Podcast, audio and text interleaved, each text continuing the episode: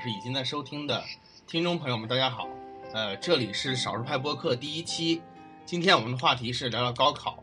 呃，现在坐在我旁边的是之前跟大家在 WDC 直播中见过的 Alex，应该是听过吧，没有见过。啊，没有听过 Alex，Alex，你可以跟大家打一下招呼，介绍一下自己，做一下自我介绍。OK，大家好，我是 Alex，我是啊、应该看情况已经参加过高考了的 Alex。呃，你为什么要这么学有的聊呢？你可以让人大家怎么认识你，对吧？不要不要不要总是学有的聊，对不对？有的聊还行啊，不要不要老是抄袭有的聊，啊哈，那我应该这样会被人喷的。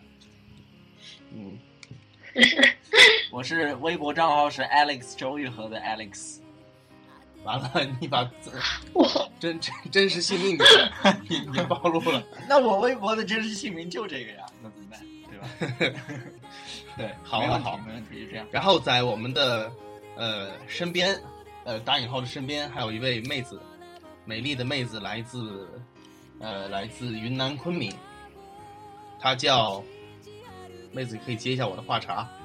对对，我我叫我叫 C C，然后 Hello 大家好，然后我跟那个刚刚求人肉的 Alex 不一样，我还是比较比较低调的。对对对，我怎么变成求人肉的了？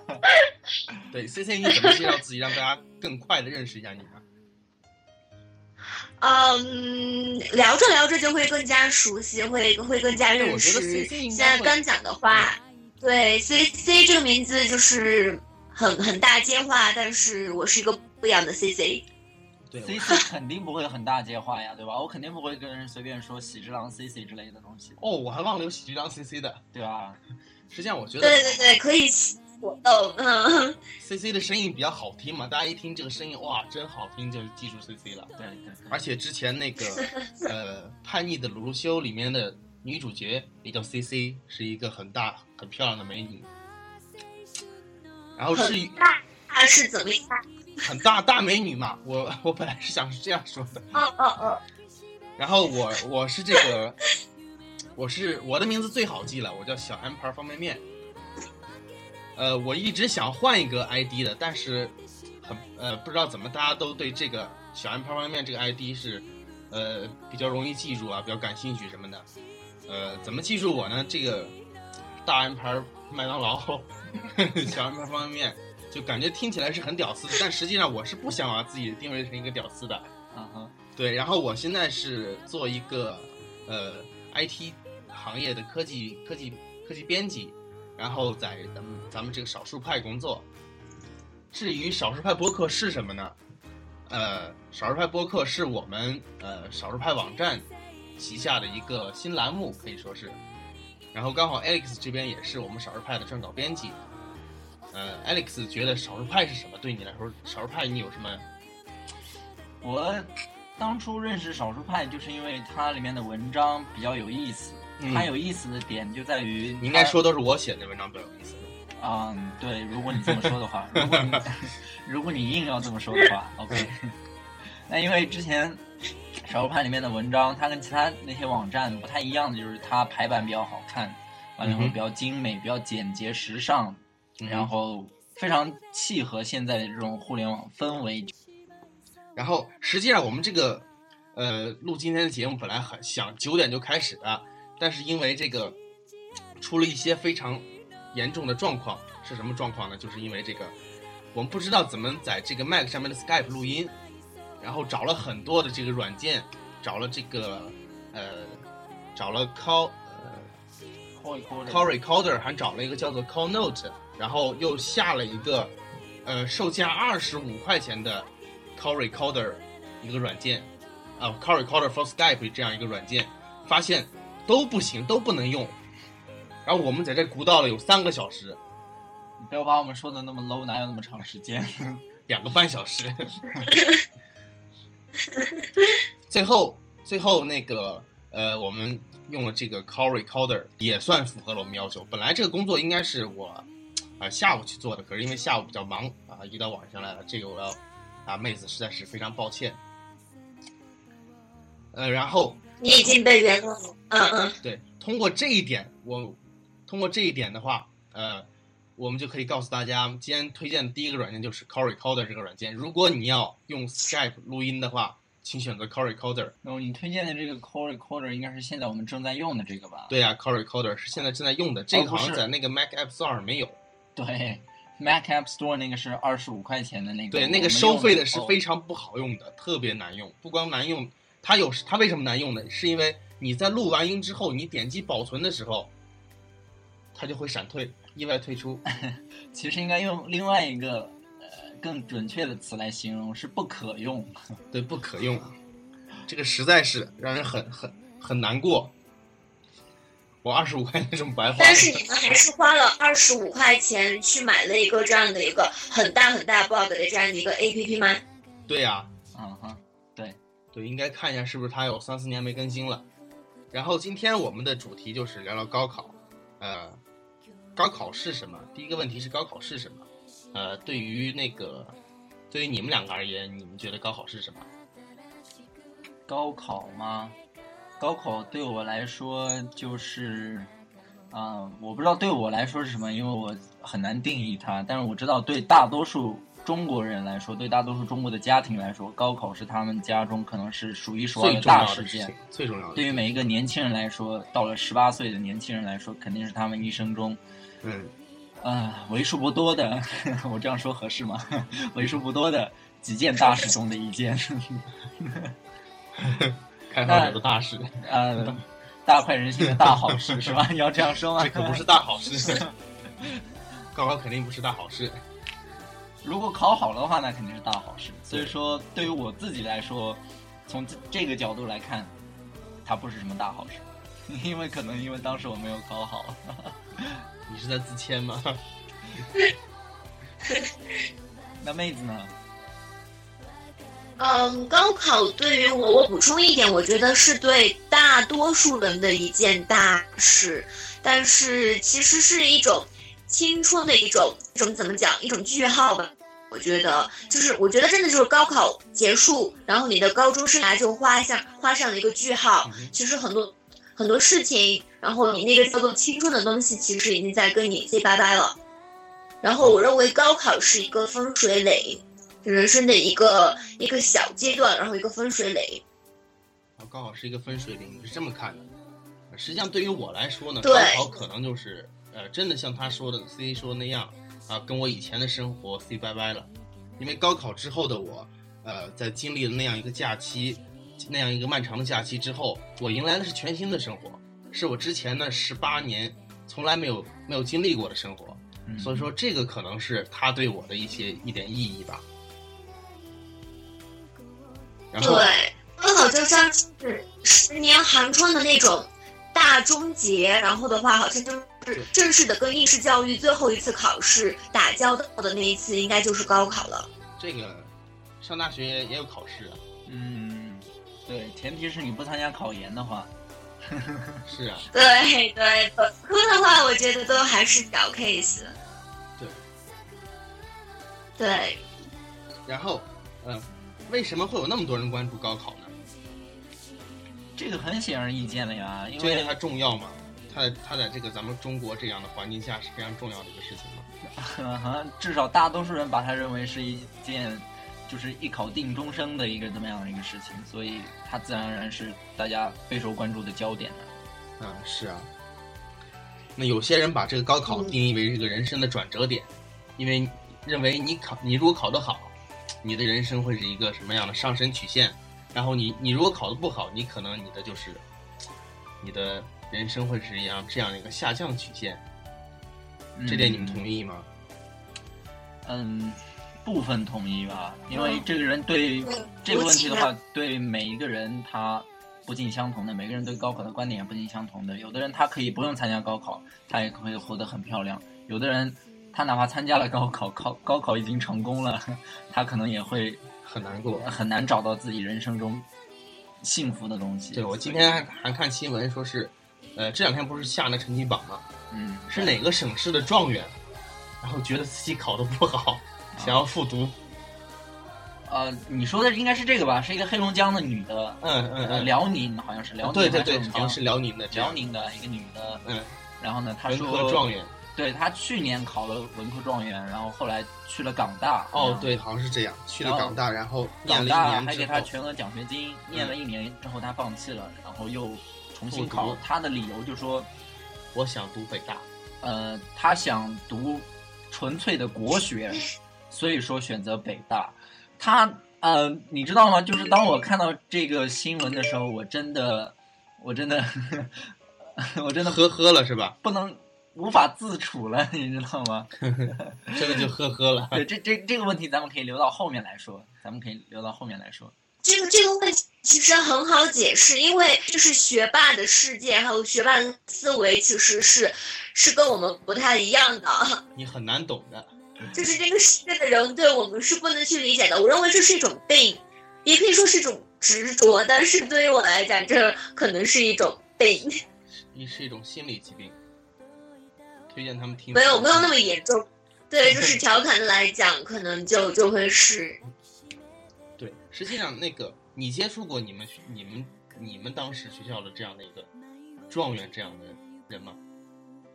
嗯，有啊有啊，真的就是有这样的状元，然后的话觉得我考的不满意，然后的话要复读，然后的话我要接着考。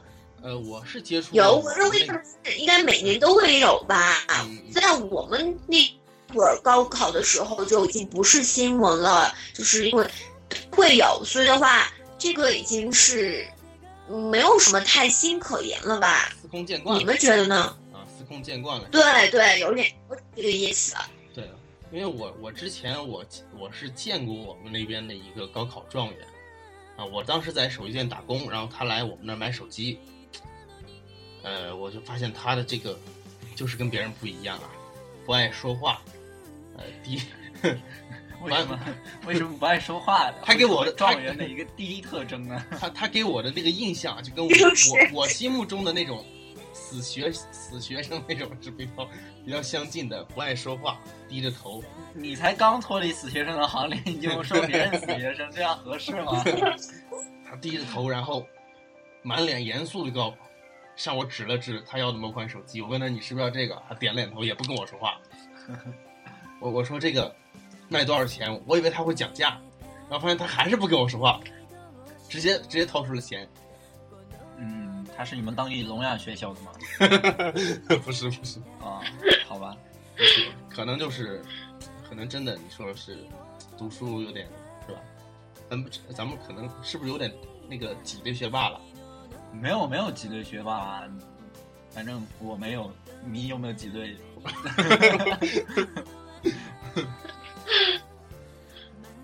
然后之前那个《实验中国》那个那个片子你有没有看？我没有看，你不看这个国没有《中国》吗？你们都不看是吗？呃，我们两个不是吃货，你们两个不是吃货是吗？我肯定不是。呃，算半个吃货，但是的话没有全部去把它更完。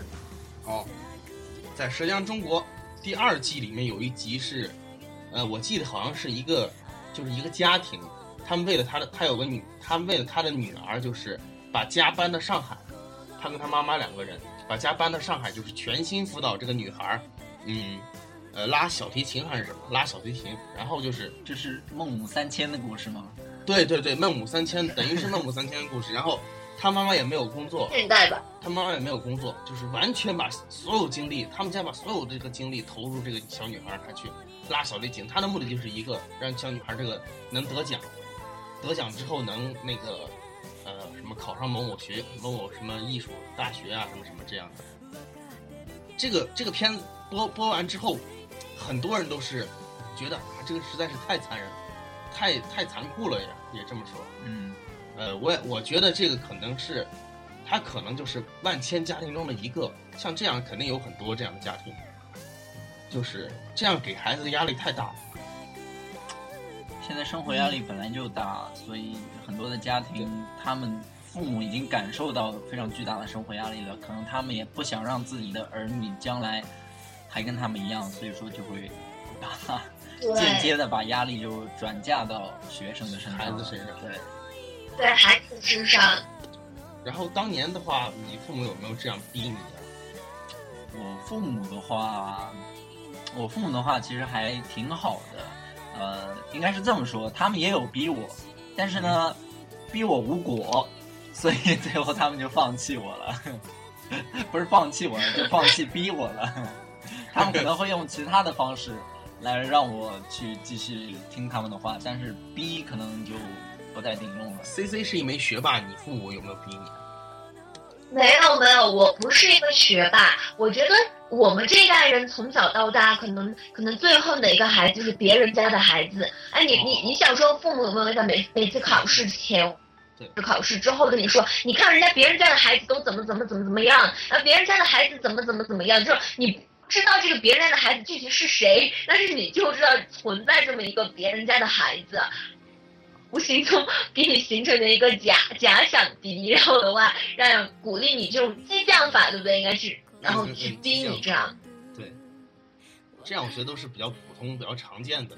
你像我父母倒还好，我父母好像就是在之前可能会这么重视一下，可能会呃管管我说这种说这说那的，但是后来的话，他们完全就是按照我按照我的心思怎么想，他们是这样想。我觉得这这一点我倒是比较呃比较呃比较幸福，比较幸福的，对。嗯，然后说明你的父母是非常明的呀。呃你说什么？啊，我说说明你的父母是非常开明的。他们是非常开明的，在这点上我就是比较幸福啊。但实际上，实际上我看到的很多大多数家庭啊，都是都都有这种情况，包括我身上也也我也经历过很多朋友，他们家里也有这这种情况，就是全家把这个希望啊全寄托在你这个孩子身上，嗯这个孩子的实在是压力实在是太大了。我家乡在甘肃啊，甘肃那个地方有个地方叫做会宁。哼，哦，会宁是全国有名的这个高考状元县，不知道你们有没有听过？你们有没有听过？没有，我听过，我听过。哎呀，C C 你真好。他是这个高考专业线，然后他们那边就是，呃，升升这个一本的考一本的概率都是非常非常高的。为什么呢？因为那个地方比较特别穷，是个特别贫困的地方。然后他们学生的唯一的出路就是考上大学。这是他们唯一的出路。然后，之前在去年还是前年，我看过一个视频，一个有记者去那个学校，会宁县的一家一一间中学去采访呃那些学生们，然后看到那个学生就是拿着石子儿在地上写公式，在那算算题，然后两眼就是无光那种，我就感觉真的是心里很很触动啊。这就是大家所说的穷人的孩子早当家什么的这。这个我倒我倒是我比较负能量一点啊，我倒是觉得这帮孩子可能变成了一个考试机器，你不能这样说人家呀，绝对是对我就是比较负能量，我觉得这个他们可能就是被这个体制啊，咱们提提谈体制是不是咱们这块？没事没事，咱们可以逼掉。对对对对，可能是被这个多的对压迫成这个样子的，对，我觉得会不会太重？嗯，可能这个给他们他们肩上的负担，的确是咱们想象不到的。也可以嗯，想的确象得到，是。只是呢，他们可能比我们，嗯，没有我们那么多发泄的渠道，对，就是父母给他们的压力很大，但是呢，他们这些他可能压力没有他可舒能的地方我。觉得他们的压力可能不仅仅来自于父母，可能就是来自于这个自己给自己压力。我要摆脱贫困，我要摆脱这个现在的生活状况，所以我要出去，我我就必须考好。对我要走他山，我要看到外面的世界，然后只能通过读书这样的一个途径，然后我我只有就是考上这个学校，拿到这个奖学金，那么我才有。机会改变我的命运，不像我的父母在家里面，比如说养牛，然后种田，然后我才有机会的话，去跟就是经过我的努力，才能搏一搏，像城里的孩子一样，去过上一种物质上相对充实、富一点的生活。对，像这样的，我也是很赞同像这样的观点，但实际上这样也没有办法，是不是？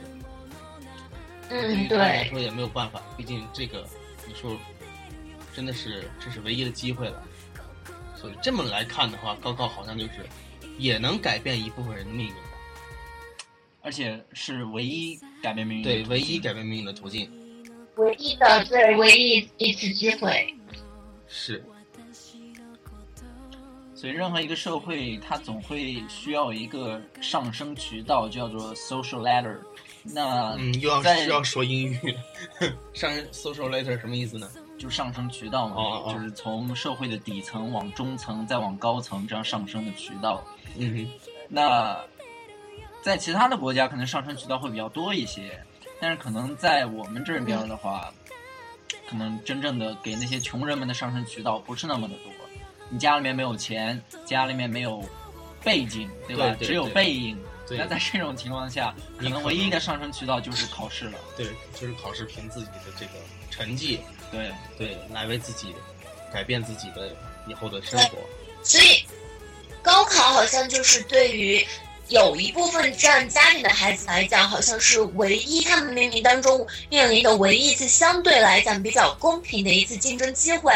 因为的话，因为高考你那个还是家里还是比较难运用到一些东西，然后帮助你怎么怎么样。然后反过来的话，可能是完全凭自身能力还有实力说话的一次。对，对的话，高考从某种意义上来讲，它是一次相对来讲在这个社会上，但在这个社会上相对来说公平的一次竞争。对，这个我很赞同。这个，呃，关于国外这个，就是刚才你说那个商人渠道那个事儿，啊哈，那个事儿，国外是怎么样的？因为我我是个嗯屌丝嘛，我对国外不是很了解。你们就是对吧？你们能、能不能讲一下这个国外这方面的？国外的话，它是这样的，就我们就不不具体说是他除了这个高考，他们有没有高考啊？也有有啊，有高考？有对，类似但是那边我所谓的上升渠道比较多，它是这样的，就是一个人他不一定非要通过考试来证明自己的价值，嗯他可以通过很多很多其他的途径，比如说你可以通过自己做事情，然后呢，什么意思呢？就是当你做出一定的东西，嗯呃，就是做出一定有价值的东西，周围会有人来承认你，别人承认你，不需要你做出，不需要你做出太大的牺牲，就有人来承认你，就有人来关注你，就有人来让你你觉得哦，我是有价值的，我做出来的事情是有价值的，是这个意思。能通过这个这样的来为自己带来一些改变。对呀、比如说你唱歌唱得好，那你可以自己出唱片，你可以找人去，或者你可以把自己唱的东西发到网上。这些我觉得国内是也有这样的机会的？对，有，但是但是我就我就因为呃 呃，我提一点啊，啊是不是因为就是观念的问题？大家认为就是还是，哎，走这样比较稳、比较稳扎稳打的路子会比较好？可能是不是因为观念的问题啊？没有，我举一个例子吧。嗯我举一个例子，我在日本的时候，我刚到那边没有几天，我就认识了一个街头艺人。这个街头艺人是什么呢？他是西单女孩儿，呃，或许就类似这样的吧嗯，类似这样的。然后他是一个男孩子，他今年就十九岁，他也参加过他们那边的，就相当于我们这边的高考，就日本的那种考试。那他也考上了大学，但是他觉得他自己不太想上大学，因为他很早的时候就发现自己实际上最爱的东西是音乐，就是他就想把自己毕生的精力都投入到音乐事业。那他的家里面不是特别的有钱，没有钱去给他上，因为日本比较好的音乐学校都是一些私立学校，嗯啊，还有公立学校的话，可能是因为他没有考上，或者是因为其他的什么样的原因，所以说他没有去。呃，不过最后归根结底来说，还是跟家庭情况有关，可能钱跟不上，所以没有办法，他只能自己靠自己的双手来赚钱。那在这个在这种时候呢，他可以到街头去卖艺，但是他卖艺的话，他是嗯可以赚得到钱的，你知道吗？他不是说像西单女孩或者像那个叫什么那个呃国内的那个组合叫什么？旭日阳刚，对吧他不是像这样的，你 可能像旭日阳刚这样的组合，还有西单女孩这样的也成功了，对吧？啊、可能像这样的组合在中国有千千万，是上上十万，但是唯一只有他们能最后能实现自己的梦想。但是在我看来，在日本那边，尤其是在东京银座周围那些地下商场呀、地铁站门口呀，他们比较容易得到机会。对他们其实，如果自己有真有自己的作品，然后你把它灌成 CD，然后放在周边，你拿去卖，你边唱，然后别人边听，别人如果觉得你这东西确实好，人家真的会掏钱买。他不需要每天不需要卖的太多，每天只需要卖出个五份或者十份，时间长了以后，这个完全可以够他生活了，一点问题都没有的。你知道五份十份是一个很少的、很少的量啊！就在我看来，我去的时候，我听了他的音乐，然后我觉得挺不错，然后我也买了一份。我不知道为什么，可能是因为，呃，可能是因为之前我没有见过吧。其实我很长时间不听 CD 了，但是在那次我还是花钱买了一张 CD。那我就问他，我说你今天卖出了多少份？他说我今天卖出了二十多份。我说那平时呢？他说平时基本上也就这样。他说每天照这样的销量的话，我一个月收入是没有什么太大问题的，而且有的时候甚至会比那些嗯比较低层的那些打工的人员还要赚的要更多。哦，是他们是是会有人承认他们，对，但是这种。到了咱们国内来就是比较困难，嗯，所以还是一个观念的问题。咱们国内很多著名的音乐人现在如果不开演唱会都要饿死了啊，是这样，因为他们的歌卖不出去啊，你上哪卖？那四天那边有没有什么新鲜事可以推荐给我们的？那你觉得？对我，我刚。的一点就是，他比如说，我认为像像这样，比如说大美的，他不是说一个学霸在高中一个学成绩非常好，然后各个成绩平均分非常高的一个学生，他去申请，比如说念哈佛这样的学校，他就一定可以申请的进，因为。因为会考试，还有综艺的学生是很多的，但是你真正要入学考的时候，你要找到有人推荐写推荐信给你，或者是你真的进去的话，你要很出心，你可能体育要有特长，你可能音乐方面有特长，反正你要有属于自己个性的东西，让让这个要让你入学的，让让你这个。招招进你这个学校这个人，他眼前为之一亮。你要有自己的东西，但是你回到我们天朝来看，其实的话就是高考一本重本，不管是清华还是北大，它都是有一根分数线，它卡在那个地方。每个省份可能会有些呃些许的不一样，但是只要你的分数。是达到了那个分数线要求，OK 的你没有问题，只要是超过了你没有问题，你都会进来。那么这个学生他是不是有任何的特长呢？他是不是说是一个呃人品积极向上的，或者是心理很健康很乐观的，或者说有其他方面的一些就是让人可以对。这个这个人过目不忘的一些特质，他不一定会有。其实的话，就是很呆板的一个很应试的教教育，只是说你卷面的分数达到了，OK，你来念一个很好很有名的大学。那至于你这样的一个人，是不是真的方方面面都是一个非常好的人呢？这个我们不好把这个话说得很绝。但是我认为这就是我们。大天朝跟大美帝最大的一个差别，他不注不注意一个人的人才的一个培养和塑造，他只是在培培育一种千篇一律的东西，一种呆板的模式化的东西。这个我觉得就是辜负。所以的话，渐渐的对我们这一代的年轻人会被怎么样呢？我们不会思考，不会有自己的东西，就是别人怎么说我们就怎么做，就是传播或。对，就像一个机器一样，他们不停在重复、重复，然后输出。但是他们输出的是不是有价值呢？是没有的。因为像我们中国，就是放在前几年、前几年来讲，就是世界的工厂，就是帮人家加工的，单纯的一个劳动力的一个输出，它没有一种知识产业化的输出，它没有自己的东西。创造力输出。所以的话，我认为这个就是最大的不一样。因为教育它带给我们，包括考试它带给我们的东西，其实在这个这个层次上，我认为可能已经很明显了，就是我们的差距已经拉开的就是很多很多了。这个不是十年、二十年、三十年，甚至半个世纪可以追赶上的一个东西。对，嗯，那我现在。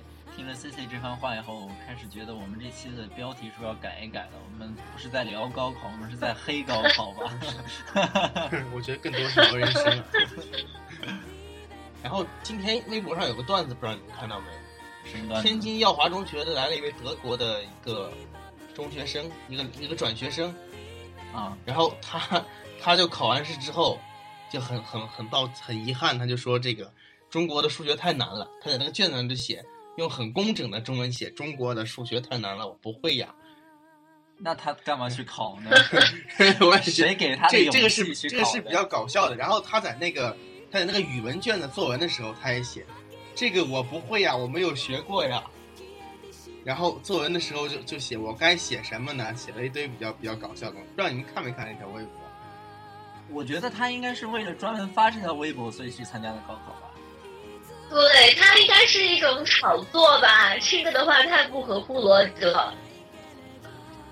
炒作的话，呃，当然咱们不要轻易的。呃对对，所有的问题都以阴谋论的观点来看，对吧？但是就是说他 对，我觉得他倒不是一种炒作，是比较搞笑的。你看一下，他要答那个诗句的时候，他说太多了，我不会呀、我画的不太好看。他还画了一个娃娃，然后后面写，呃，我的中文不太好，哈哈，我是德国人，呃，刚到中国快五个月，中国有很多好吃的盘子，这什么意思啊？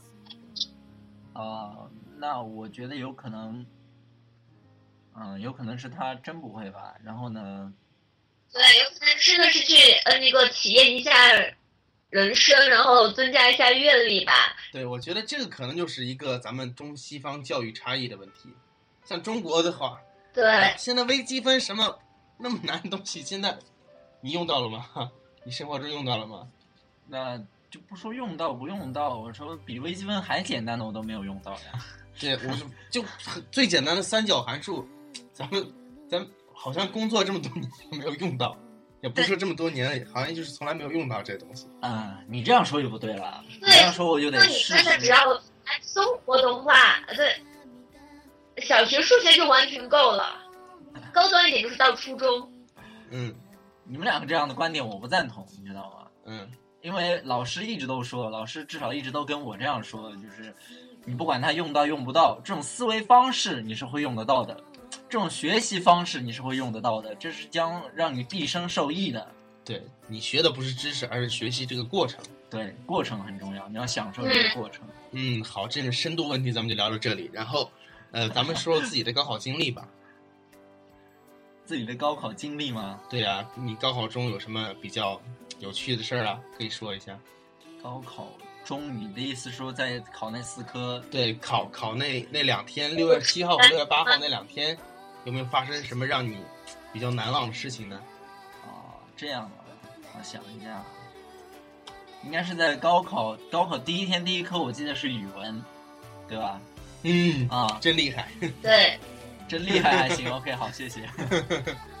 对，第一科是语文，呃，考语文之前的那天晚上，我记得我一直到凌晨四点钟才睡觉，不是因为紧张，是因为当时我终于可以上网了，终于可以在家上网了。然后上了一晚上网嘛。啊，对，在家上了呃上了一晚上网，一直到凌晨四点钟。哎，你家人也让你是让你这样搞啊？呃，高考前一天不让你让你这样？对，你知道，就高考前三个月，我家开始断网，就是当时要冲刺嘛，让我们家在我高考前从来。来没有网。OK，这是一个悲伤的故事，我就不接你那话茬了，我继续说我的。因为我家之前一直不管我的，一直到了高考前三个月，这个不管不行了，对吧？这最后冲一冲，所以一直到了高考前一天，然后我爸把路由器还给我，然后就说反正明天就高考了，你爱怎么地就怎么地吧。然后我那天晚上就到了凌晨四点，然后第二天考语文就没有没有睡好，心痛。不过不过也行，最后考下来分数也 OK。然后呢，下午是考数学，考数学就比较悲催了。至于为什么比较悲催，等会我会说。是题太难了吗？嗯，对对，对我来说，怎么样的题都很难。嗯，然后接下来的话，到了第二天，因为头天我的数学考完了以后，我就大概有个感觉了，我已经知道这高考是个什么样的情况了，所以第到了第二天，我是理科生嘛，考理综，嗯没有什么压力，呃，很轻松的搞定了。完了以后，到了最后一科，我尤其的没有压力。英语你很厉害。呃，首先是因为对，首先是因为英语是我最擅长的，其次第二一方面就是我数学已经已经已经砸的不能再砸了。也无所谓了。对，当时我就这么地吧无所谓了。对，爱谁谁对吧？就这么地吧。所以当时根本就没有想什么，什么都没有想，我脑子特别的简单。考英语的时候，所以当时进了考场，然后开始做题，做完听完听力以后，我就说这英语肯定 OK 了，没问题了。因为因为英语考试所有的题目里面，听力对我来说是压力最大的。嗯哼，因为它只能过一次，嗯，一次没有听对，那以后不能重复了。所以听力对我来说是最难的一项，是吧？对，最重要也是最难的一项。嗯那考完听力以后，我就觉得这没什么问题了。所以整个考英语的过程非常的流畅，非常顺畅。对，非常的 easy，非常的简单。对于我来说非常的简单，而且提前二十分钟我就把所有的题目全都做完了。这让我这一个学渣情何以堪呢？我都不好意思往下说了。没事儿没事儿，咱们不论学霸学渣，对吧？对，作为一个，其实作为一个学渣呢，我对这个高考的心态，我倒是很很很轻松的。我把它就仅当做一个答卷子的过程。我在高考当天呢，我穿的也比较比较简单，说不能不能说穿的我还简单，在穿什么？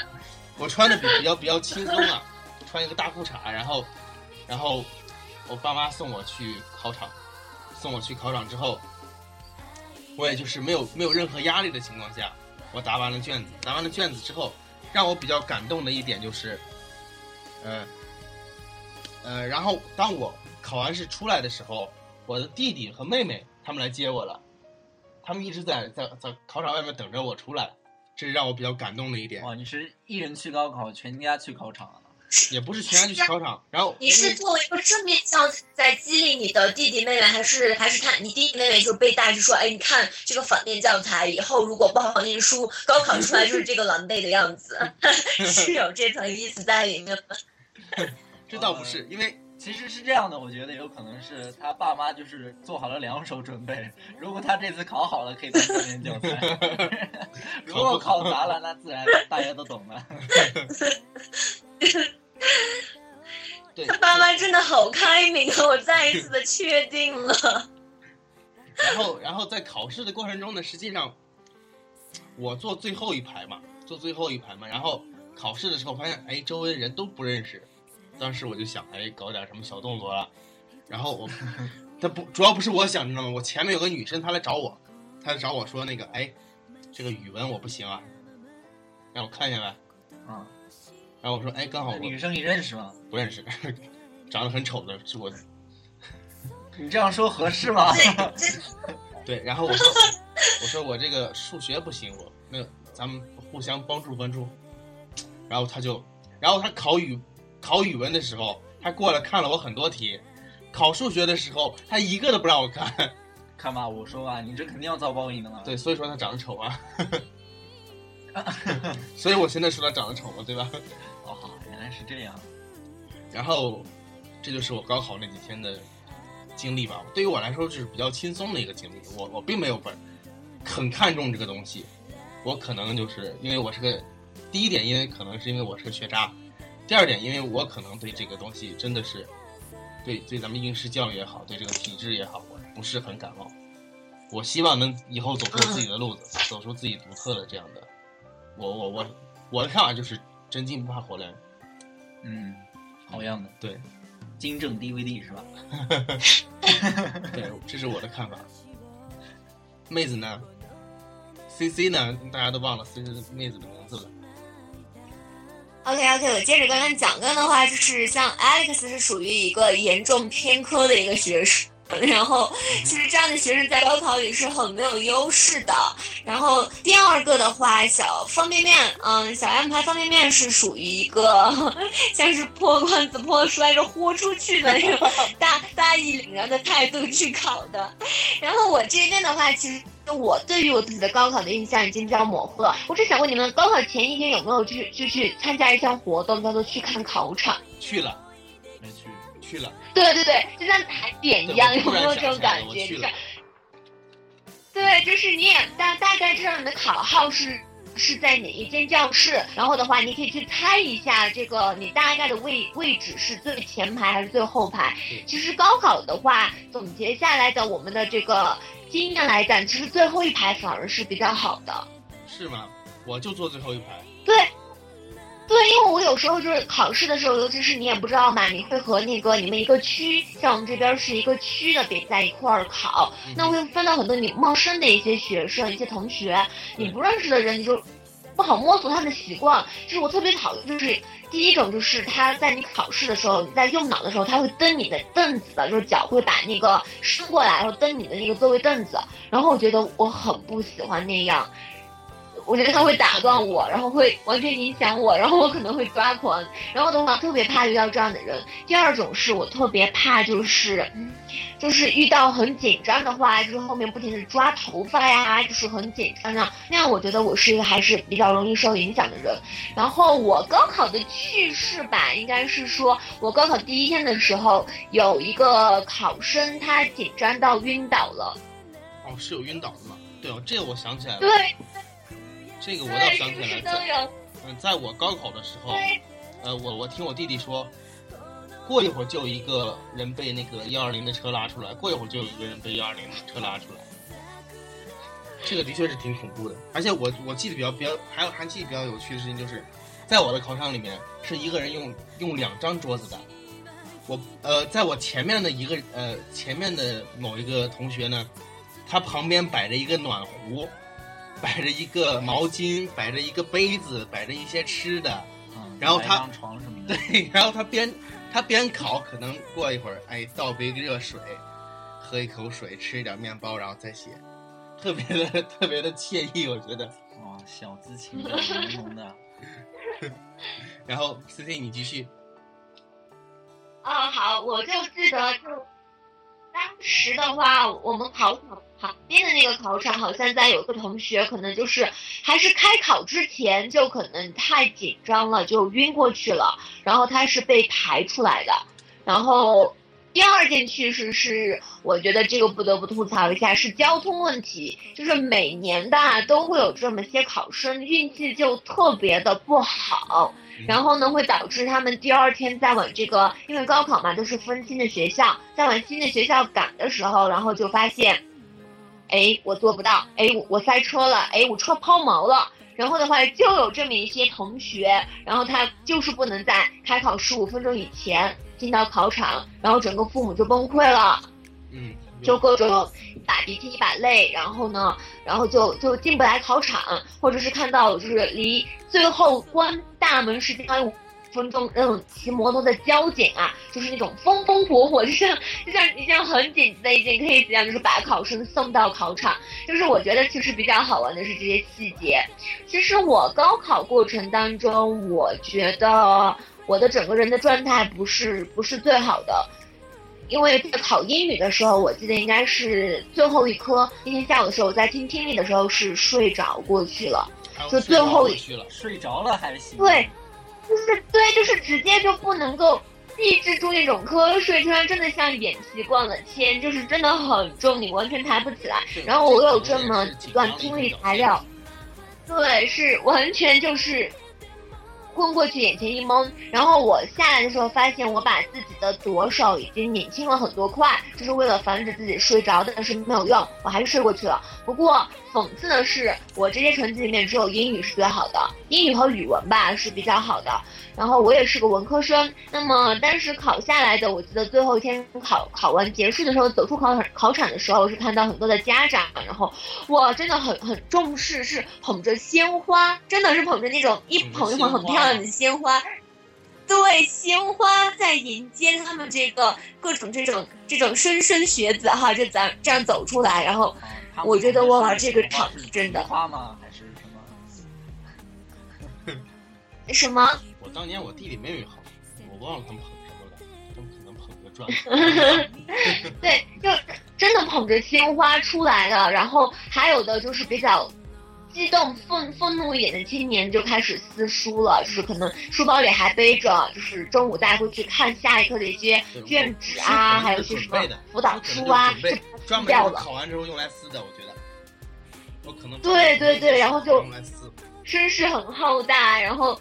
对我其实整个高考的过程中，我记自己的细节不是很清楚了，因为可能每一个刚刚结束高考的学子都有这样的心态，就是可能每天在做题还有练做题的这样过程中已经麻木了，他们已经不记得我怎怎么样去想一道题做一道题，可能都有套路了。不管你是文科还是理科。但是我觉得真正让我记住的是，反而是身边这些考生的一些小细节，反而是让我印象比较深刻的是。嗯，我高考结束那么多年，大学也毕业，然后呢，现在想起来依然能够回忆起来这些细节，反而是这些。有趣的。然后高考结束后那天晚上你干什么来着？我吗？啊，高考结束上晚。高考结束完那天晚上，对我直接就打游戏去了，什么都没有想。我记高考那天晚上我干嘛？好像就是打游戏，但是高考那天下午。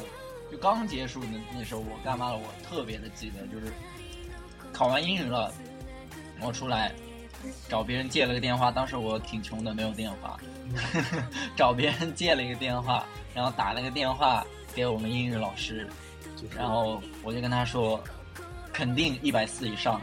然后我们英语老师就惊了，你又在，你又在。我们英语老师就他就说是不是真的呀？我说肯定的，我有把握。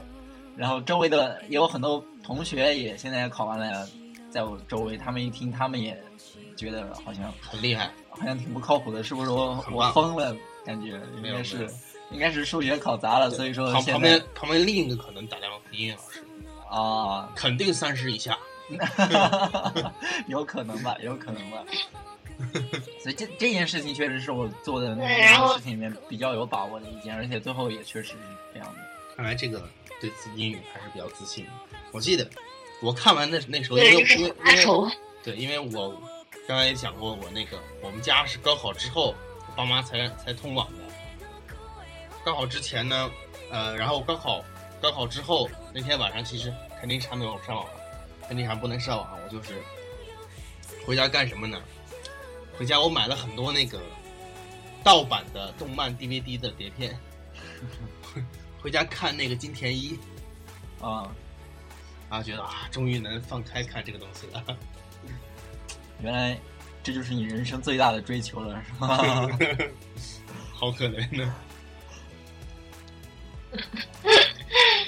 那 C C 呢？我记得我高考结束的那天晚上，对，然后我记得我回家的话也是拉开了上网，但是我没有打游戏。因为我也不会打游戏，我就直接看了当当时我很想看的很多那种青春偶像剧，然后看了看了那天晚上，我记得我就用一个晚上，然后加一个熬夜，然后熬到凌晨，然后再没有人说我，然后把那个可能看了一半，整整的一半，我看了一个那部偶像剧，然后我一直很想看，但是一直没有没有没有机会可以看，然后觉得哇好爽爽爆了，就是就是这种感觉，浪漫满屋之类的。那个是韩剧，我当时记得我看的应该是一部台湾剧，就是大家说话都是很台湾腔，然后比较作作的那种那种。你们说什么？我完全不知道啊！斗鱼啊，什么斗牛啊？啊，斗斗鱼是搞。就那个时候，什么人鱼小姐啊，就是那些东西。嗯，对，台湾电视。哦，人鱼小姐啊。哦，这是个韩剧，好像是，对，是个韩剧。对，台湾好像有什么什么，嗯。什么什么意难忘是不是？是不是叫意难忘？哎，我我还真想不起来了。当当时看的是是什么名字？这是众多的台湾偶像剧中的一类。高考时候我还小，比较年轻。这一下子把这个代沟拉的好像很大的样子。高考的时候我还在准备中考。啊，这样这样合适吗？那现在很多这个学生高考之后啊，都会买数码产品。哎，咱们聊到科技了，可以啊。对，很多就是高考之后会买一些自己自己梦寐以求的数码产品。我觉得这是每个考生都有这样的愿望吧？应该有吧？至少我当时是对，至少我至少我当时的话，高考对我很大的一个意义就是，我考完试，我妈会给我买个什哦，不是，考完试我要买新手机了。然后我对这个是比较比较非常的激动，对这件事情。然后呃，那个现在其实学生来说，他的选择可能更多了。咱们那时候啊，不是咱们那时候，你们那时候选择会可能更可能更少，是不是？我们那个时候可能考完试以后，最大的需要就是一个电脑，一个笔记本呀，或者一个台式机什么的。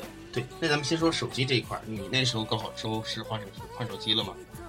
我当时没有换手机，当时当时换手机的意义不是特别大，因为照现在的观点来看，当时我们再怎么换手机，换的也都是些 feature phone，就是当时还没有 smartphone，还没有什么啊、iOS 啊，还没有 Android 这些的，所以就是可就是可能，呃，你们那时候除了黑白手就是蓝屏手机，啊，对，我可以换个绿屏手机。啊，就是可以玩贪吃蛇的我手机和可以玩除了贪吃蛇以外其他的一些很无聊的小游戏的手机，就就这两种。所以你说？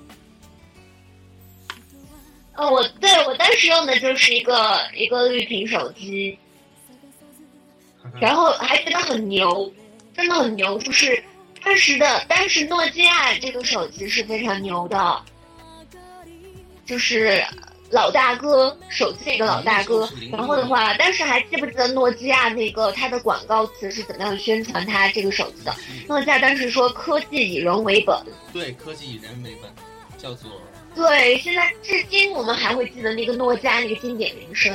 嗯，噔噔噔噔，实际上它的它的诺基亚嗯是，实际上诺基亚的 slogan 应该是科技以换壳为本。对，现在是科技以制造为本。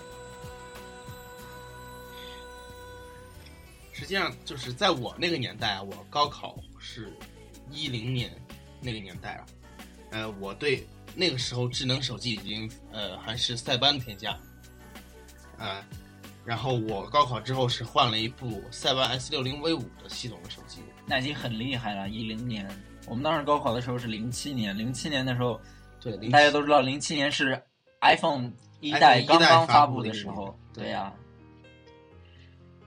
然后我那个时候一零年，但 iPhone 已经那时候应该是 iPhone 三 GS 是对，三 GS 到三四 GS。到四的时候，对那时候 iPhone 呃中国人对国人对于 iPhone 好像还不是很能接受，嗯哼，包括那个时候我就很疑惑，一个不能拆电池的手机来干嘛？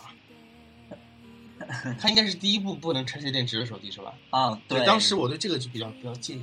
它是不是第一部不能拆卸电池的手机？不知道，但是是一部是啊，是嗯呃是第一部不能拆电池的智能手机。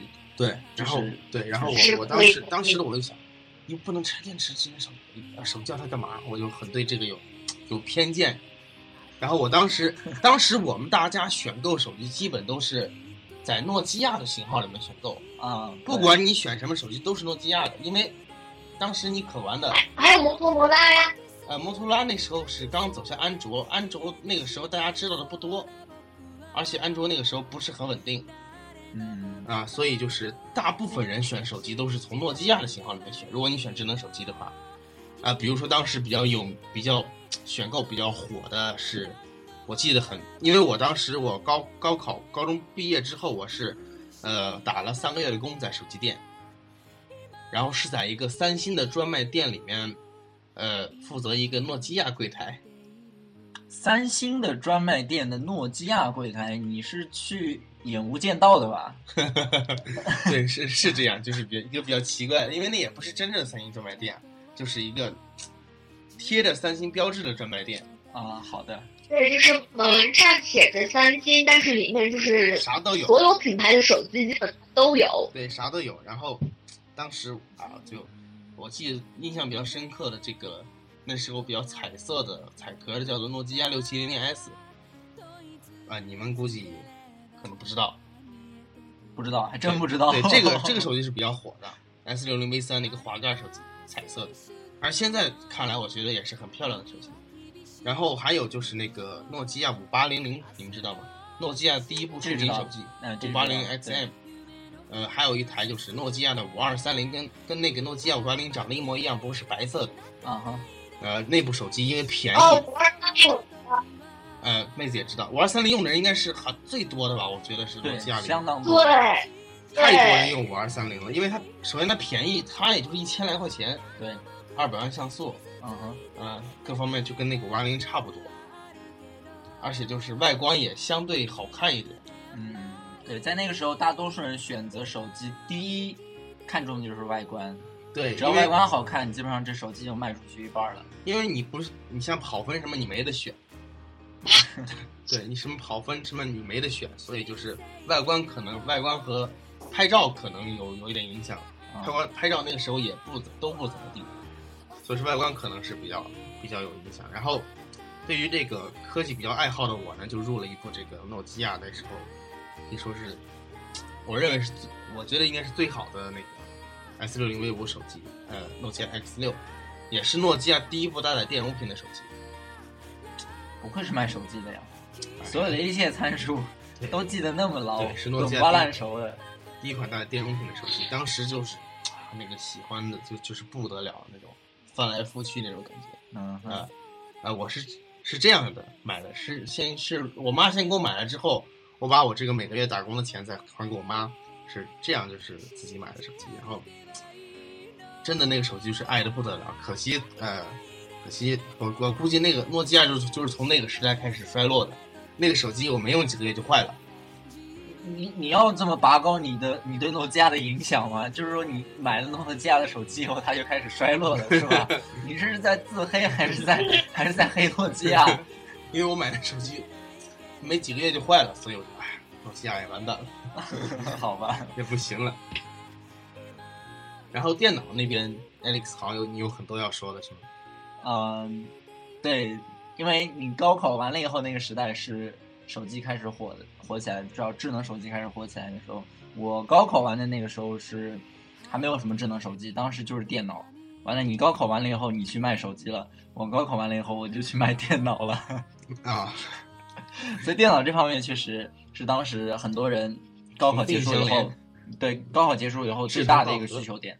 嗯那我个人的话，高考结束以后，嗯，没有换电脑，因为我家里面是当时买的那台电脑是配置，是够用的。对配置是非常高的，在我们买的时候配置是非常高的，然后过了两年以后，配置依然是够用的，玩主流游戏啊什么的一点问题都没有。嗯，对，所以当时这而方面那个时候对于这个个吃吃吃硬件的游戏好像不是很多。啊、对我我买的第一台电脑是二零零四年的时候买的，当时零四年所谓的硬件杀手或者显卡杀手的游戏就是一个孤岛危机。啊，哦不是孤岛危机，是孤岛惊魂，孤岛惊魂，孤岛危机是二零零七年，嗯。当时零四年是孤岛惊魂，然后还有另外两个游戏，一个叫 Doom Three，呃就毁灭战士三，嗯，还有一个就是 Half Life Two，就是呃怎么翻译来？半条命二，对，哦半条命二对。这三个游戏是在当时是显卡杀手。然后我当时买的是，我当时买的电脑就是以这三个为目标来买的，就是我买的电脑一定要能把这三个拿下，这才能叫做电脑。所以说买完了以后，过了个两三年以后，电脑依然还够用，所以高考完以后就没有再换。那你是买的台式机，没有买笔记本吗？没有买笔记本，上大学的时候我也没有买笔记本，所以这个可以待会儿可以聊一下为什么我没有买笔记本。啊哈。然后 C C 你那边呢？你可能听我们男生聊这东西，你都快睡着了吧？我觉得已经睡着了这个方面太专业了，就像就像我们女生，其实像我这样不太不太懂电的，就是真的就是高考以后买电话都是很看外观的。当时其实颜色很鲜艳，很吸引女孩子喜欢的，还有个索还有个索爱的一个手机，索尼爱立信那个手机，它的外观啊颜色其实是很漂亮的，在当时放在当时来看。就是很彩色啊，然后很缤纷。其实它的售价也不便宜，而且是相对就是中高端市场的那种手机。是。然后的话手机是键盘滑盖还是翻盖的？应该是 W 开头。呃是？对，是划开的，不是那种翻盖。翻盖机好像在在日韩系那那个里面可能要更加的流行。就像我还记得夏普是不是是不是有这样的一个手机？夏普夏普手机夏普是夏普有很多翻盖的，对下对对翻盖手机。对很翻盖而且点而且售价也是相对来讲很高的。日本人对于这个翻盖手机还是比较比较比较喜欢的。对，挺有独特，我日们很他们很喜欢。翻盖手机，不知道为什么，不知道为什么。国民然后大多学嗯，你讲你讲，哦，你们先，你们先继续。对很多这个呃很多这个日本的报告啊，说这个现在目前日本流行最流行的手机是 iPhone，嗯，但是但是在日剧里面好像就是哇这个翻盖手机会更让他们欢迎了？嗯，对，是确实是。当我去日本的时候，在街头、在地铁、在一些公交车站什么的，你公共交通系统上遇到的日本人，大多数用的都是 iPhone。嗯，智能手机里面大多数都是 iPhone。那剩下的那部分就翻盖翻盖的，因为它翻盖的太多了，我也认不全到底是些什么样的品牌。对，可能那些品牌咱们都没听过，可能就是国内没有。是有可能是因为他们比较杂，所以说我没有认得太全，我也不知道他们到底占多少比例。但确实，iPhone 在日本，它的嗯，在街上你可以看到是非常多的。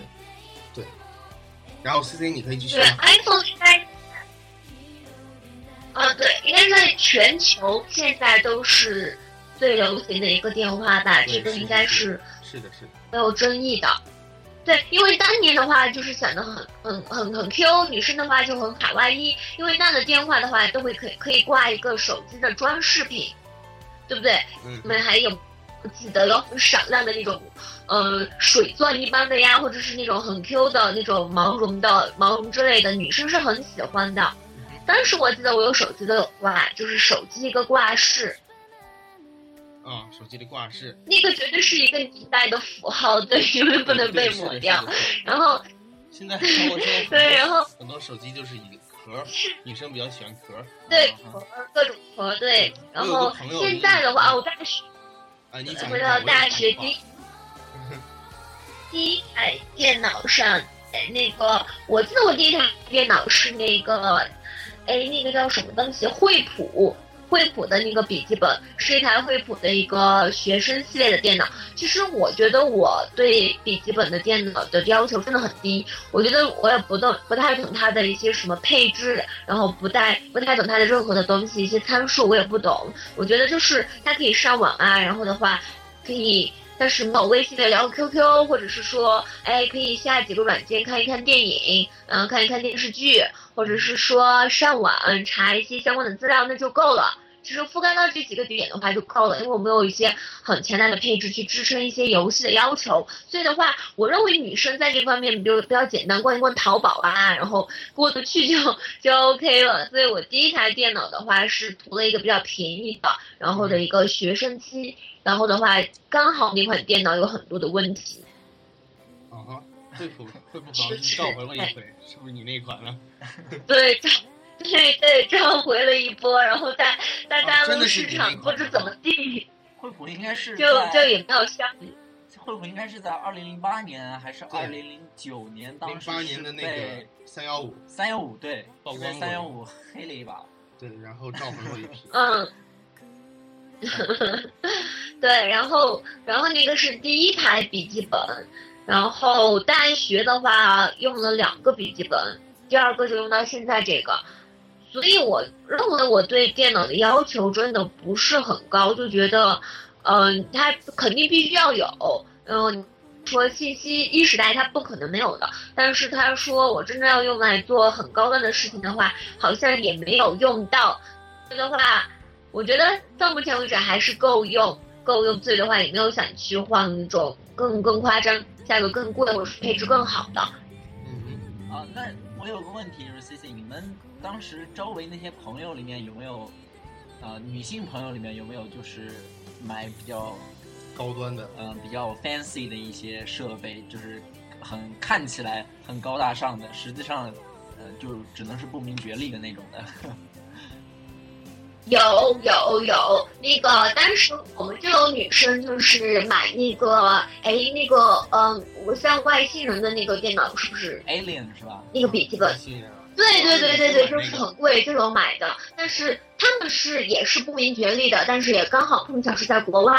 那么的话，可能是这样的一个主流趋势、主流价值观的一个影响，觉得哎，他们用我也要用，因为就中国中国人嘛，都有个很明显的一个从众的心理，他们没有太多个性化的东西，所以的话就比较从众。然后呢，就就也有买。那他们回来的时候，也看到他们电脑，说啊，好高端哦，不知道是什么，但是不懂，但是很傻，不懂这些。然后的话，也有现在回家才也有，也有就是这么一部分高大上的一。部分人，然后的话不明觉厉的买了一很贵的一些笔记本，然后至于用上用不上，我也不太清楚。但是作为一个比较普通的大学女生女生的一个氛围来讲，我认为我还是比较正常的那一类，就是可能百分之百分之五十以上的女生其实跟我的想法是一样的，她们不会去打网游，或者是其实单机游戏都会很少碰。然后的话，其实要求就很低，真的就是看一看电影，然后上一上网，然后逛逛淘宝，然后做一些很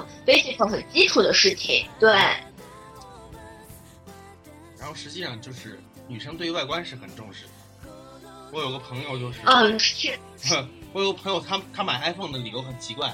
他买 iPhone 为什么买 iPhone？他说长得帅。哎，不是 iPhone 不是长得帅，iPhone 有各种好看的壳。哦。其他品牌没那么多壳。对，实际上现在呃近几年都爆出很多这样的新闻啊，就说是这个呃学生考大学都要要求父母买那个苹果三件套，不知道呃对有。苹果三件套，苹果三件套应该指的就是 iPhone、iPad，是 iPhone、iPad 还有这个 Mac，对不对？应该是这三件。对，三件套。这个你是怎么看的？我是怎么看的嘛？买买买呗，对吧？中国经济已经停滞成这个样子。好轻松啊！果然不是你在掏腰包买。嗯，OK，是不是我掏腰包？这是另外一个话题。那。你想啊，所有的苹果产品基本上，呃，不是所有的，大多数、绝大多数都是百分之九十九以上的都是都是中国制造，对吧？都是 Made in China。那在咱们大深圳，在咱们大富士康里面制造出来的，都是员工恨不得把逼的已经要跳楼了，所以才制造出那么多东西。啊，对啊，哔哔哔可以。所以说，在这样的情况下，那。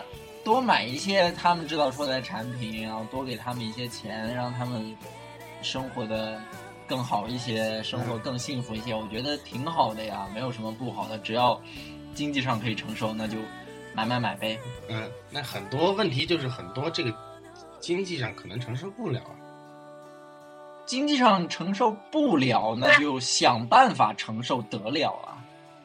卖肾对不对？就会去卖肾，然后来买家庭。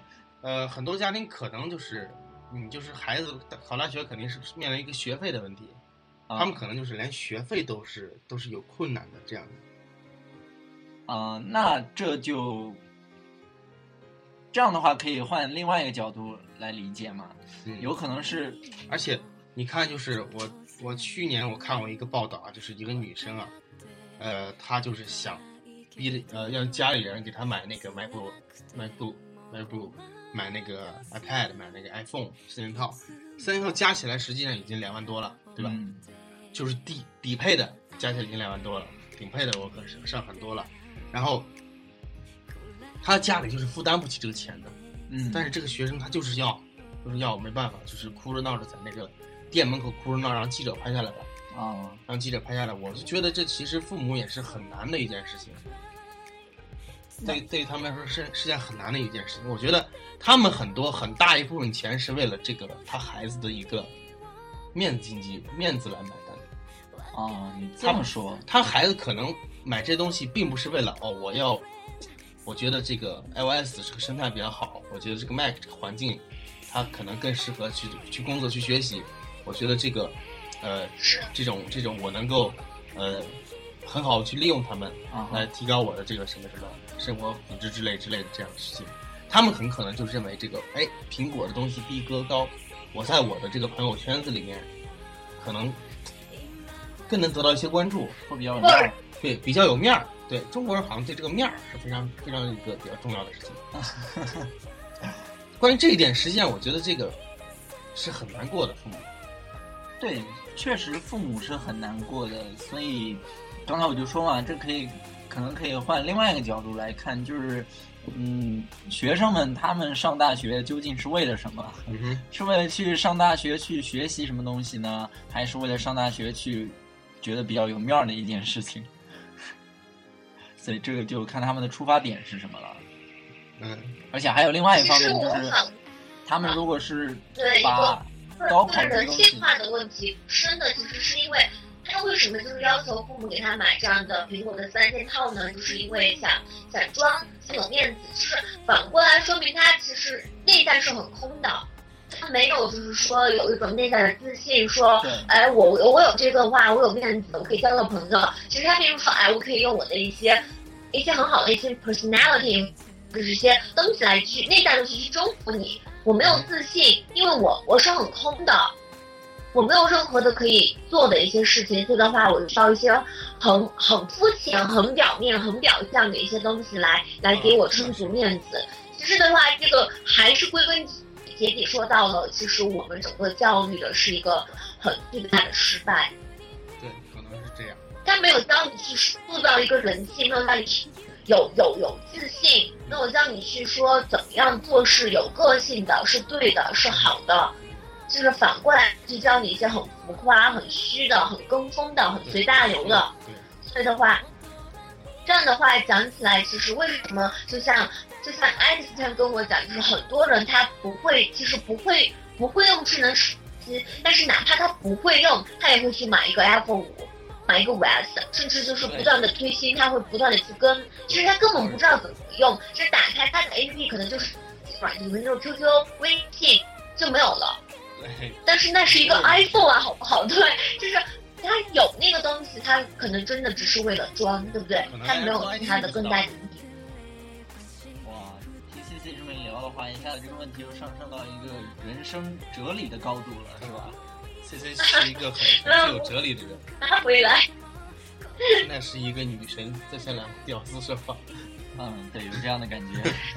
然后回到选购这个，回到这个选购这个话题，呃，我有一个见解，对于这个选择 iPhone 产品，我有一个见解。嗯，我有个见解就是，你如果你父母有一方他用 iPhone 手机，你是可以买，啊，你是对你你可以买 iPhone。啊，你如果你父母用的是很便宜的手机，那你也就用个很便宜的就差不我。觉得你就你就差不多就行了。现在其实国产手机的话，两千能买到一个非常好的顶配的安卓，够你买。对，对两千块你能买个顶配的非常好的对。。那但是中国有一句话叫做“长江后浪推前浪”啊，对吧？啊，你得一代更比一代强，这才这行、啊。个这个不是 你你父母可能我我父母可能舍不得买很好的东西，对我是我是这么想的。我是这么认为我可以理解，嗯我可以理解。然后其实就是说，如果说父母用的是什么，然后那你就用什么。毕竟，在一个十八岁这个的年轻我我为人来说，什么说父他们母呃父母要买 iPhone 你就能用 iPhone？因为父母如果用 iPhone，说明你们家庭你的家庭可能消费得起，啊，对，这不一定定，可以支付五千块钱。这不一定，为什么呢？万一父母用的是 Virtu 什么的，对吧？有父母用的就是什么老人机啊，还有就是充话费送的呀，对不对？就对是就是就是父母其实那一代人的消费观念，其实跟我这一代人的消费观念还是有一定的对不一样的地方的。嗯所以的话，父母其实并不是说他是真的不能去负担一个五千块钱的一个电话，他可能不是需要可以负担的，只是他认为可能这样不值当。就说哎，我用一个三百四百的电话挺好的呀，我用个充话费送的不错，他用的开心，对不对？嗯，那那不能去衡量啊，他可能不会去用那么多很潮很硬的知音知潮的一些 A P P，他不会去用，因为的话，呃，很多很多原因啦。但是作为现代的一些对不对年轻人来讲，可能就是一定要跟上这个时代去走的，就是说跟量量量体裁衣好了，就包括现在有很多方法可以解决，比如说信用卡。去刷一个 iPhone 任何一家银行的信用卡，它会说分十二期、十期，对不对？免息，对，然后的话其实你每个月当你有还三到四百的时候，其实我相信绝大多多多数人都是可以去承受的。可以负担得起的。其实的话，对，可以去负担得起，然后的话，同时能感受一些，哎，跟就是跟国际标准一样的一些东西，让让你觉得你没有跟国际脱轨，是一件很棒的事情。所以我们今天为为这个刚好即将选购智能手机的人也是指出了一条明路。如果你想要更好体验的话，请刷信请刷信用卡请用信用卡。啊！你要不要？你要不要进一步的说是哪一个银行的信用卡？我们把这广告打彻底算了。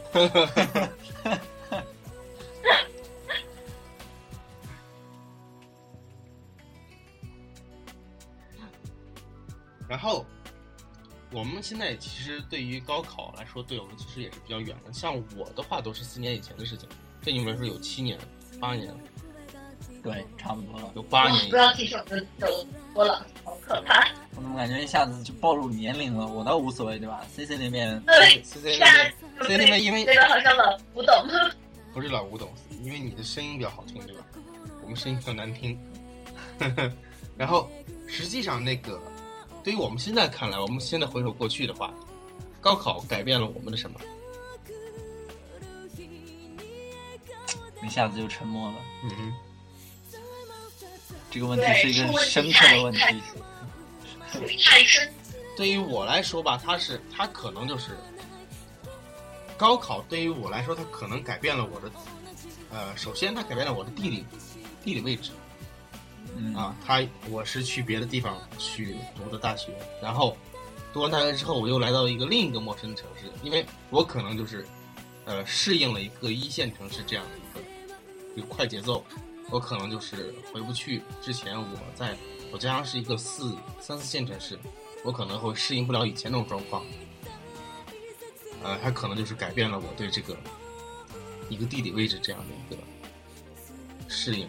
嗯哼，然后它让我接触了更大的世界，是从高考开始是一个转折点，让我接触了更大的世界，让我有了成熟的，我现在成熟了一些，哎，人说人生观，三观是吧？，对，可以说是三观这样的。嗯所以我觉得高考这个，你说它改变了，它确实是改变了，它改变了很多的东西。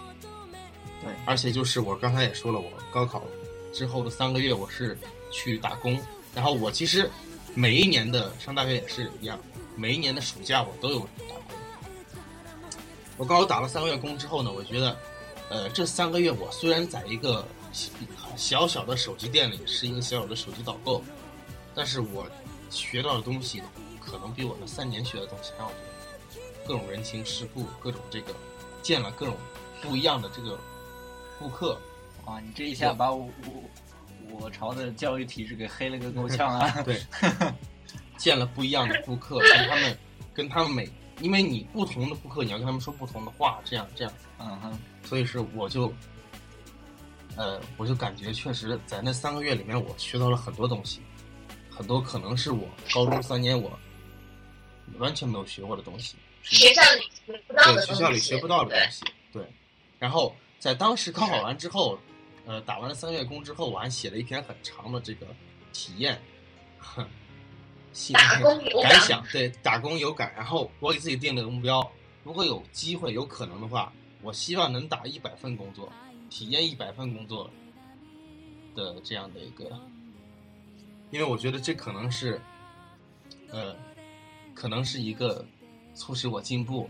的一个好方法。啊，然后我也这么去做了，我我打过很多份不同的工作，我卖过家具我刚，想问，就是说现在你这个 checklist 完成的怎么样了？啊，这个这个一百份工作肯定是一种夸大，但是我实际上在这个大学这几年，我通过假期啊，我干过很多份不同的工作，比如说是这个，呃，修电脑的，卖电脑的，修电脑的，呃，给人家装装网线的，呃，还有就是卖家，我还卖过家具，对我卖过家具，然后呃，当过这种兼职记者，嗯，呃呃，然后呃，反正很多很多了，大概有十来份这样的工作。我觉得这些这些工作经这些那个所谓的，也你也不能说它是工作经经历吧，嗯这些经历对于我来说是比较非常宝贵的，因为我在这些经历里面学到了不少东西，嗯学到了很多东西。然后这是这个高考，对于我现在这个状况，我回首高考，它给我带来的一些改变。Alex 对于你来说呢？啊，你把这个你要把这个问题拉到一个职业的角度，或者呃是一个生涯的角度看的话，你可以可以换个角度想，啊，对，但是这样不是显得很违和嘛，对吧？我应该按照你的对，我个思路也发现想到方学长打这个话题带的高度太高了，然后我刚才想到的都觉得都觉得太低了，不能够不能够 fit in，直接就不是一个 level 的，不敢讲出来。嗯哼，所以如果说高考这个东西改变了我的什么的话，我觉得，呃，换一个角度来看，他他狠狠的打了我一耳光，然后把我打的晕头转向，然后死死去活来，然后各种爬不起来，然后一直在地上一直躺着，躺了大概有一两年的时间，然后才起来。为什么这么说呢？因为高考完了以后，我整个人生进入了一个非常黑暗的时期。当时我整个人生都迷茫了，我不知道我未来要干嘛，我不知道我为什么要高考，我也不知道我为什么要上大学，我也不知道我上完大学以后会去干嘛，会成为一个什么样的人。嗯因为貌似我的一切都不是我自己选择的，都是爸妈，都是家庭，都是这个社会给我已经早已注定的、安排好了的。咱们这话题聊得好沉重啊。对呀、对你你把这个话题带的那么高，我就把它拉 low 一点呗，对吧？所以高考它确实改变了我，但是它把我变成了一个非常非常沉重的人，非常 low 的人。但是这只是这只是第一个阶段，这只是第一个阶段。这个咱们可可不可以这么想？嗯，很多人就是他人生的梦想就是考个大学，他们考上大学之后发现，哦，我目标不见了，我的目标是什么？对，他会产生这种。你是不是就这种情况？但我不是这种情况，你不是单纯这种情况，是不是？对我不是单纯的这种情况，而且，嗯、我也不是复杂的这种情况，因为，呃，因为高考这东西对于我来说就完全就没有什么太大的意义。嗯虽然说我考完了以后成绩也挺好，但真的整个路都不是我自己选的，所以当时我就彻底迷茫了。但迷茫过了以后，人家不是说嘛，黎明之前总是黑暗的，所以过了这段黑暗期，黎明就不远了。嗯，所以到了后来，我又参加了另外一次考试，就是研究生考试。这终终于是你自己选的路。对，这条路是我自己选的路吧。嗯，所以当时，呃，整个大学里面，前段前半段时间我是在打游戏，然后呢，到了后来准备开始考研究生的那段时间，我努力了有半年多的时间，然后考研究生。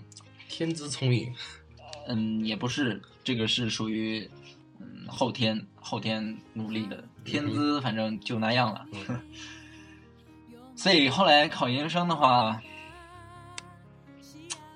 这要不要说啊？这好像跟今天的主题没有什么太大的关系。说一点是聊说一点儿高考，OK。说一点可以吗对，然后，对，说一点是 OK。？OK，好的。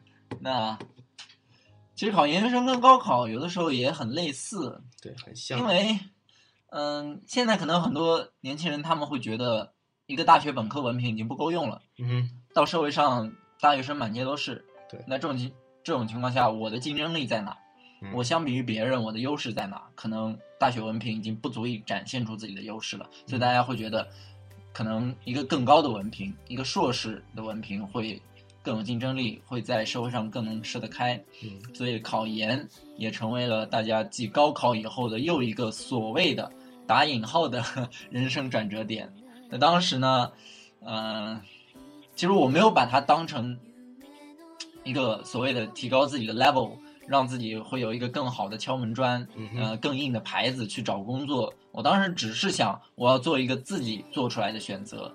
所以考研是我自己做出来一个选择，是哦我活那么长时间以来，对，在自己人生道路上为数不多的几个自己做的选择其中之一。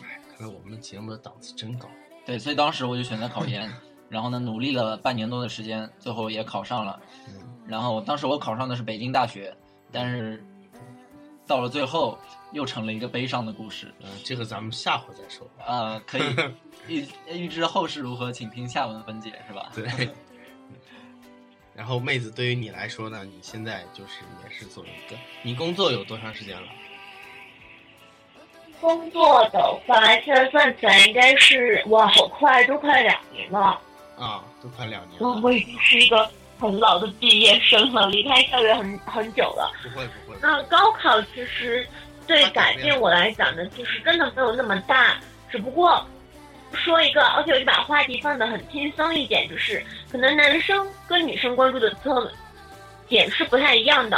你们有没有发现，就是包括现在你们毕业再回去同学聚会，会发现就是当时很多的恐龙妹你们班所有的恐龙妹，她会哎突然一变身变成一个大美女，一个女神，或者是当时你们觉得哎还不错哦，这个哎这是一个背影杀手这样的一些女生，然后突然之间就会哎怎么变得跟黄脸婆一样？你们会不会有这样的感受？哎，有啊有啊，非常有，非常有啊，非常有。呃，有吗？有吗？就是这个当这个当年的班高考，怎么我觉得了高中然后在同学这种感受可能不大。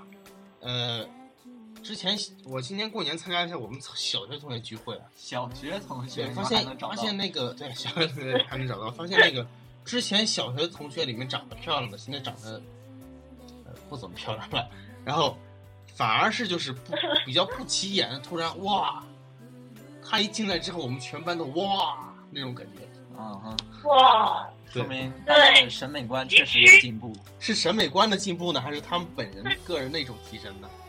是对对对对对，小 M 盘方面讲到重点了。其实这个小 trick 就是在大学。其实你你们你们就想哈，我们就这样想，从小学到高中，想去、初中、高中，我们都是统一国江湖的。然后的话，不准染发吧，不准烫发。然后女生的话要扎马尾，你嗯长发你得扎马尾，短发你得短到一定程度你才可以不扎。然后男生的话还规定了要理什么样的发发型。因为我们高中就是有有学生会的同学会会做模特儿，然后这么严格？哎听得到吗？听得到，听得到。对，就严格会就会做模特儿，对，然后的话就是从某些角度来讲，就是很很死板，就是从各个方面束缚你任何有个性的地方。我们初中的时候甚至是不能穿牛仔裤的，然后我不知道原因，但是说就是不能穿，就是你得穿校服嗯。对，是不是就是呃有点变态了，对不对？有点过。那么在大学的时候呢，就完全的话你就自由了。很多就像你这样的，对，就走出了省外，走离家乡很远，那么就意思就是说父母也管不到他们，那么就是说以前跟你熟悉你那个那个模式的人，可能已经远离你了，已经抛在脑后了，你完全可以以一个新的形象来示人，然后很多的时候，很多的一些。蜕变都是在大学的时候发生的，就可能会觉得，哎，班上以前好像不太起眼的一些恐龙妹哈，怎么突然间变成了一个大美眉？其实的话，其实小 trick 是在这里。其实大学的话，你慢慢去接触很多东西，你会发现你离社会的话会更近了。我认为我们的大学就是在，因为我觉得高中高考完之后，你的学生时代真的就彻底的画句号了，你不会再有那样的紧张和充实感，觉得每天哎早从早自习第一课开始就是。切切实实的感受到那种每一天的充实，到晚自习是很累、很充实，但是是痛并快乐着的。其实，在大学你会整个人比较空虚，甚至放空，很多时间你就不知道干嘛，你打游戏，你谈恋爱，你你挥霍，嗯但是你真的没有学生时代那种充实。所以的话，从我的角度来讲，我认为大学它真正啊，不是高中它真正高考完了以后，它改变我的其实是让我们发现你更是适合去调整你。发现你，然后去怎么样跟社会做一个衔接，让你看到了一个更你会发现多彩的世界，是吧？嗯对，就会发现更不一样的世界，更多姿多彩，用自己的眼光去看的世界。呃然后的话当那个时候，就是你的三观会发生改变。所以我认为，就是高考它真正改变我的是让我的学生时代画上了一个句号，让我走向了一个，就是从一个，嗯，从一个小女生就懵懵懂懂的，就是戴着小眼镜读书的小女生嗯，然后慢慢的就走向了一个正要成熟，然后慢慢去对去学习怎么样成熟的一个女人。我认为这个是高考它真正对我的改变的意义的地方。哦，这样啊，那我觉得这期播客如果放到网上以后，肯定众多网友踊跃报名来求 CC 的微博呀。C C 也可以公布一下微博账号嘛。然后呃，聊咱们聊了这个多多少少一个多小时了，然后大概咱们嗯，因为呃呃呃高考成绩这两天已经下来了，很多就是嗯是悲是喜呢。相信现在今年经历了高考的这些同学们，肯定现在正在经历着啊。呃嗯考得好的家庭可能，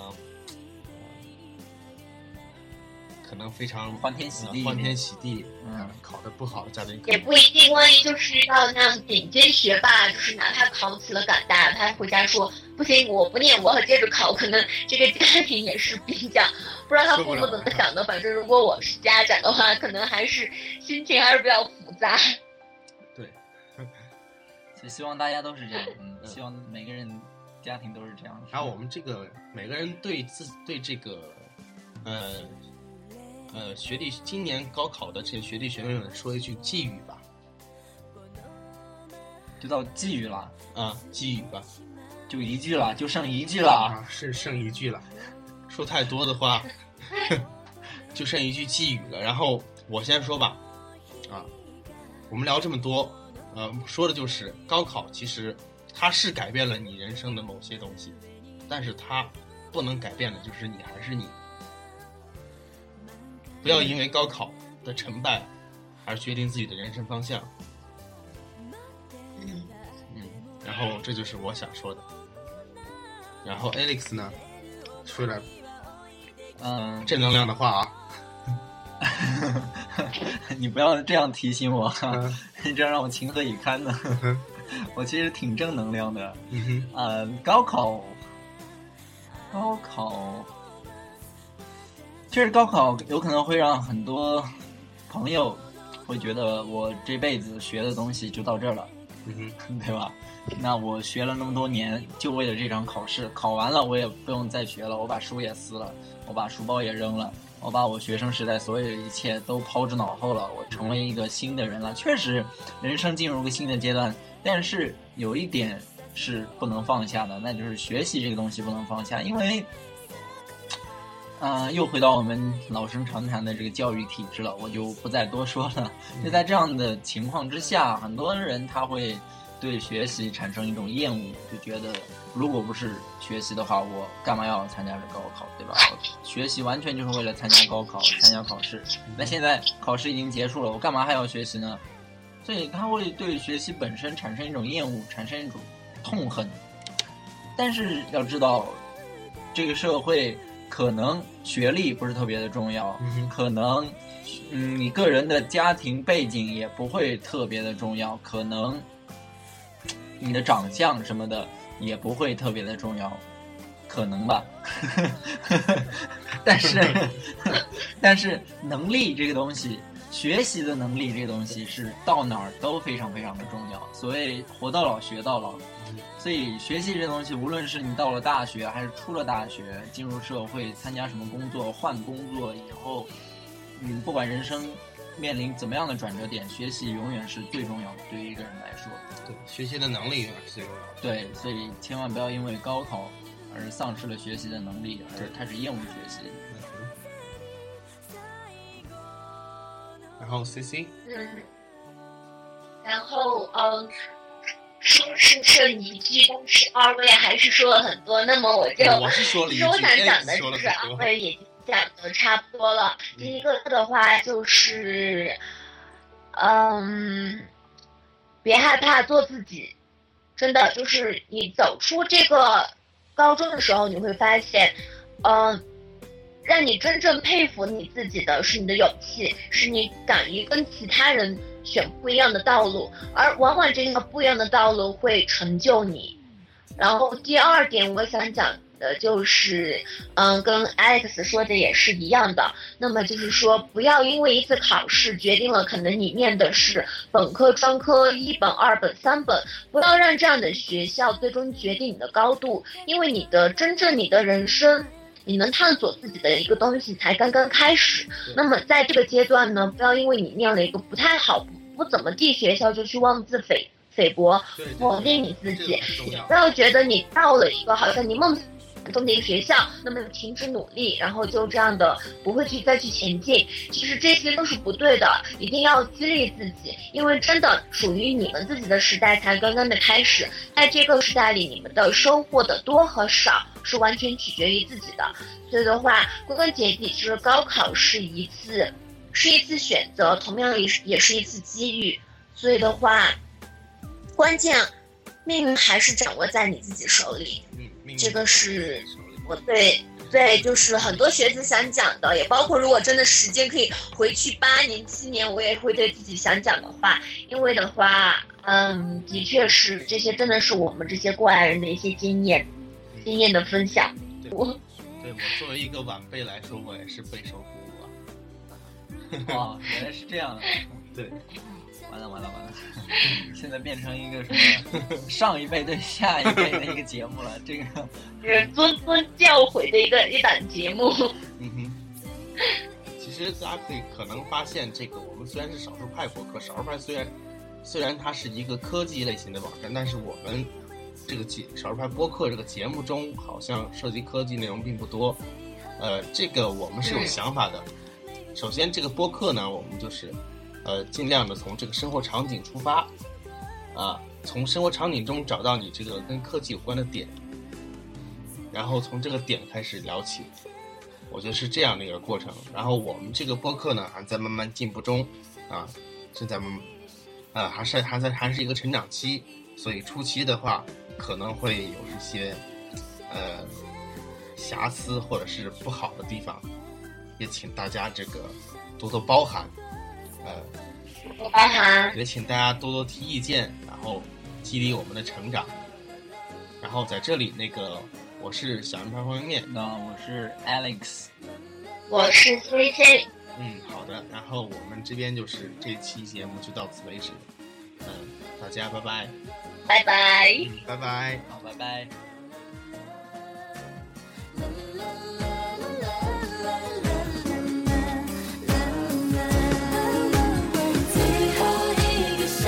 tell